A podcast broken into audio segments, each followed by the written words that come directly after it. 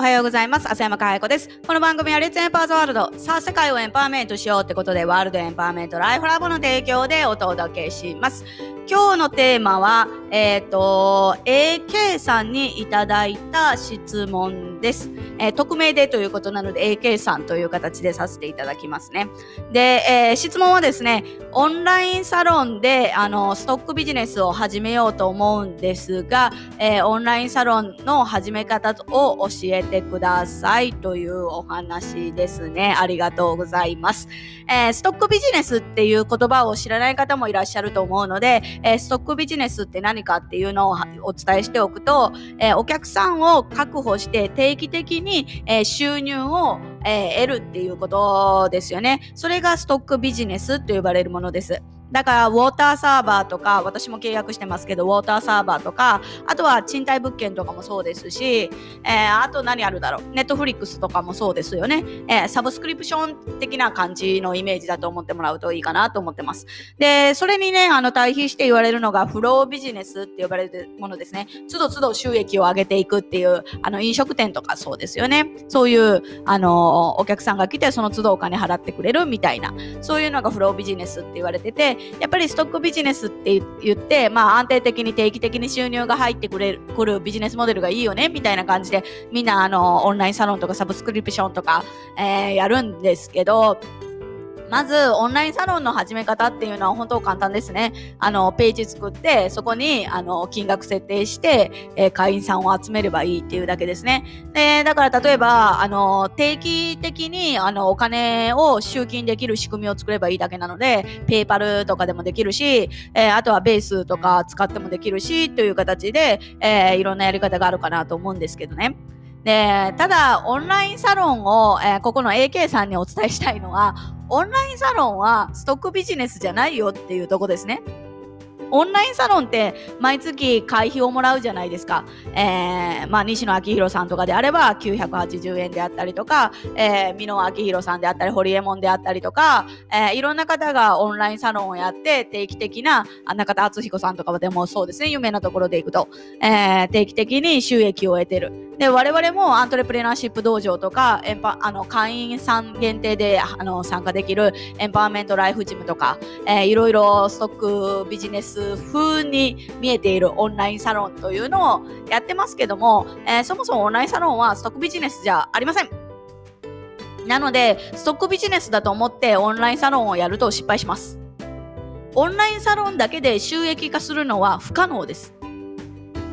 不可能って言ってもできてる人いるじゃんっていう思うかもしんないけど、一握りですね。で、オンラインサロンの、え、あのー、成功の法則としては、一つは、えー、ネタが、あのー、常に最新のネタを発信し続けれる。新しいものをどんどんどんどん提供し続けれる。しかも世の中に出ていない、なんかこう、未来を見せて、あのー、先をね、えー、2歩も3歩も言ってるような情報を発信し続けれるか、えー、あとは熱烈なファンを作って、その人が運営してくれるとか、そういう系であれば、あのー、いけるかもしれないですね。だからその人にどれだけ影響力があって、お金を払ってでも、この人の、えー、話を聞きたいみたいな、なってたら、えー、いけると思います。だけど、それが作れてないとしたら、えー、多分ね、オンラインサロンはうまくいきません。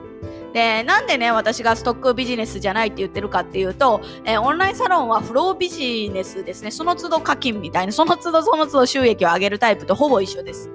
なんでって言ったら辞めていく人がいるからです。みんな入ってくるばっかりじゃないよ。様子見見て1ヶ月2ヶ月やってでポイってやめちゃう人なんて山ほどいるわけですから。ですからそれをストックビジネスだと思ってや始めると大概はもううまくいかなくって失敗するという形になるかと思います。はい。なんで、えー、やり方は本当様々なのであのーネットで調べてもらったらいろいろ出てくるので、それを見て、あの、見ればいいかなと思うんですけどね、AK さんも。なんですけど、オンラインサロンはストックビジネスじゃないっていうのを私はお伝えしたいなと思います。だからオンラインサロンで、あのー、収益化をしようと思うこと自体が、えー、難しいですね。えー、そこにどれだけの労力を割いたとしても、例えば1000円でやってたら、全くね、100人集まったところで、1000円だったら10万円ですよ。ね、会社員より安い給料みたいな感じになりますからね。100人集まってるあのオンラインサロンなんてめちゃくちゃ珍しいですから、うん、本当にあのちゃんと、えー、オンラインサロンだけじゃなくって、えー、オンラインサロンは自分のやってるビジネスのどの部分に値するのか、位置するのかっていうのが分かった上で、えー、ちゃんと収益が成り立つモデルを構築してやるのが一番いいですね。で私は、あの一番のおすすめは何か、あのあって、で、それのフォローアップであったりとか、もうすでにファンになってくださっている人、全く新規じゃなくて、すでにファンになってくださっている方を、そこでフォローアップ、よりね、あの、濃いフォローアップをしていくっていうやり方が一番おすすめかなと思います。なんで、ちょっと AK さんの質問だったら、や、あの、オンラインサロンをストックビジネスで、えー、っていう話なので、えー、なかなか、あの、具体的などういうね、モデルを考えてるのかとかわかんないから、えー、具体的なことはお話しできませんけども、私から言えるのは、さっきもお伝えした通り、ストックビオンラインサロンはストックビジネスじゃないし、そんなに簡単に収益ができるような甘いもんじゃないよっていう、ちゃんと作り込んで、ちゃんと設計しないと、えー、やるだけ労力が無駄で、本当にあの自分の時間ばっかりが割かれてですね、もうオンラインサロンは本当に地道なものですから、えー、時間ばっかりが割かれてうまくあの回らないビジネスになるので注意してくださいねとしか言えないかなと思います。ということで今日は AK さんからいただいた、えー、質問にお答えしました。え、今夜もいい、え夢を見てね、えお休みになってください。ということでまた明日お会いしましょう。